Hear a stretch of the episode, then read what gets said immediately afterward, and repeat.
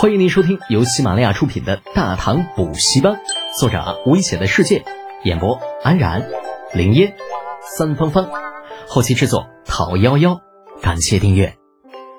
第四百八十七集，衙役。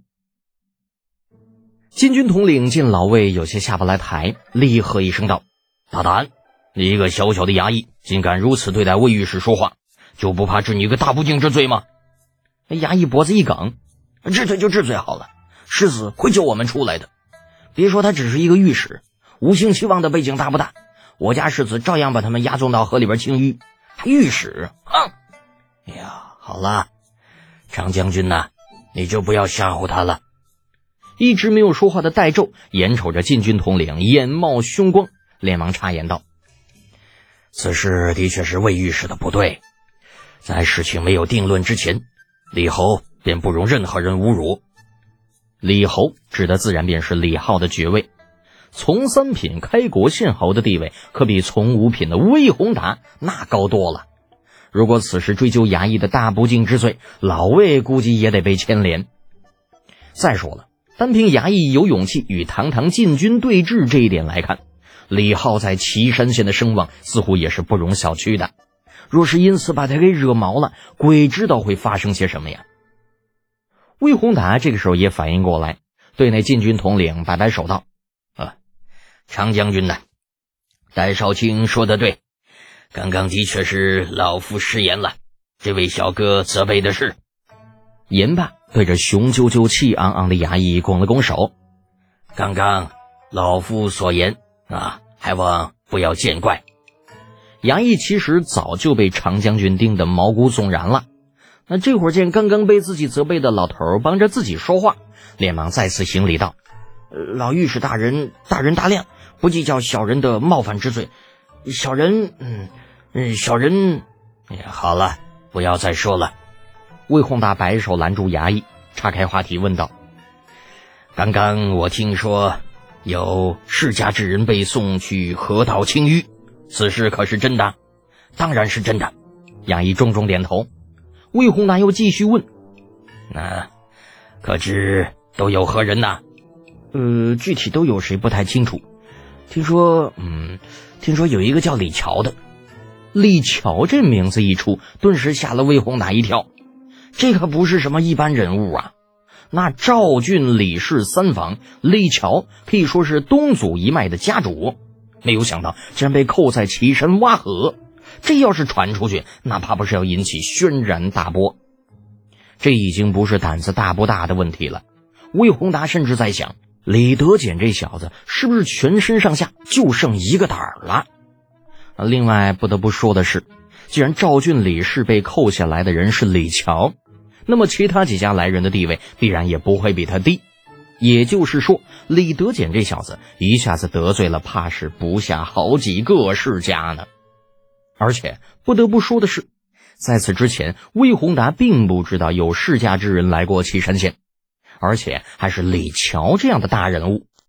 一时间，这个小老头竟是有些茫然无措，对自己想要调查的事情充满了迷茫。他承认自己这狗脾气确实很臭、很狗，也承认自己很古板，但这并不等于他就是个傻逼。一个小小的岐山县。集合了国公世子、五姓七望几大世家，现在又有了大理寺和御史台的加入，纵然是傻子也能看出其中的事情并不简单。呃，魏氏御史啊，咱们走吧，先进城休息一下，明天再去找李侯如何？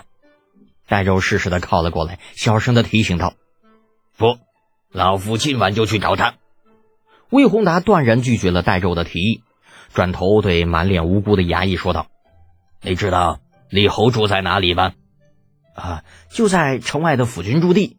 要去的话，从这边入城，穿城而过便是。啊，谢谢了。”魏宏达客气了一句，转身向着城门的方向而去，身后则是面面相觑的禁军统领常将军以及戴胄。追着魏宏达的脚步，常将军哭笑低语：“啊，老大呀。”我怎么觉着好像掉坑里了呢？不是觉着，而是事实。魏宏达眯着眼睛，努力认清路面的同时，深吸一口气道：“齐州眼下就是暴风眼，一个弄不好，只怕我们几个全都得陷在里面。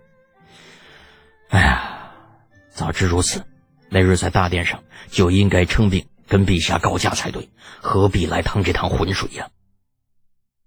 魏宏达与戴胄的银夜到来啊，李浩丝毫不觉得意外，都不是什么有钱人，古代出差又没有经费这一说，跑到自己这里来找个住的地方也是正常。只是不管魏宏达也好，还是戴胄也罢，两人脸色都是有些古怪。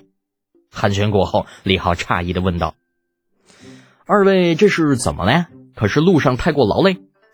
魏宏达眨巴着眼睛，没有说话。他此来是来问罪的，理所当然没有好脸色给李浩。戴胄见此，只能主动开口：“啊，啊，李侯啊，之前我们入城的时候，看到不少百姓都围城而居，打听之下，听说是你的意思，不知……”李浩露出恍然之色：“哦，你说这事儿啊，这不是为了出宫方便吗？”再说，眼下关中大旱，岐山呢只能靠挖井来解决缺水的问题。若百姓住得过于分散，县里可没有那么大的能力挖出如此多的水井来。戴胄点点头，明白李浩说的是实情。而一边的魏宏达却在此时开口了：“可百姓居住的如此密集，你就没有考虑过瘟疫传播的问题吗？万一有了疫情，你要如何解决？”李浩早就知道魏宏达此人的性格。闻言微微一笑，啊，保持环境卫生就好了。这城外的安置点啊，被分成了近百个片区，每个区都建有公共茅厕，并有专人负责环境卫生，不喝生水，不随地大小便，垃圾专门堆放，谁不按规定办理，取消务工资格。听完李浩的解释，魏宏达眨巴着眼睛，就感觉好像完全挑不出毛病。他能够想到的，人家基本都想到了；他没有考虑到的，人家嗯也考虑到了。见这小老头不说话了，李浩不为己甚的耸耸肩膀，对伫立在一旁的禁军统领说道：“程将军啊，兄弟们也累了好几天了，既然来到了岐山，那就让他们好好的休息一晚。安全工作暂时由我的那些护卫来负责，你看如何啊？”常将军姓常名和，乃是李二的亲信。也是曾经马州的恩主，当初玄武门之变，便是他死守在玄武门前，没有放过任何一个引王嫡系入城。否则李二能不能成事，这还真不好说。这次他被派来负责代胄与魏宏达的安全，可见皇帝陛下对这两人的重视。成和与李浩原来虽然不认识，但好歹同为军方一脉，这人不亲，刀把子还亲呢。当下笑着说道。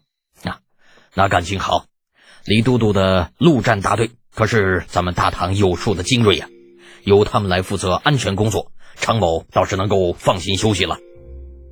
安顿好长河和他带来的护卫，李浩又看向魏宏达与戴胄，两位钦差一路劳顿，若是不介意的话，今天晚上便在我这里休息一晚，明天我再带二位好好在齐州府转一转，如何啊？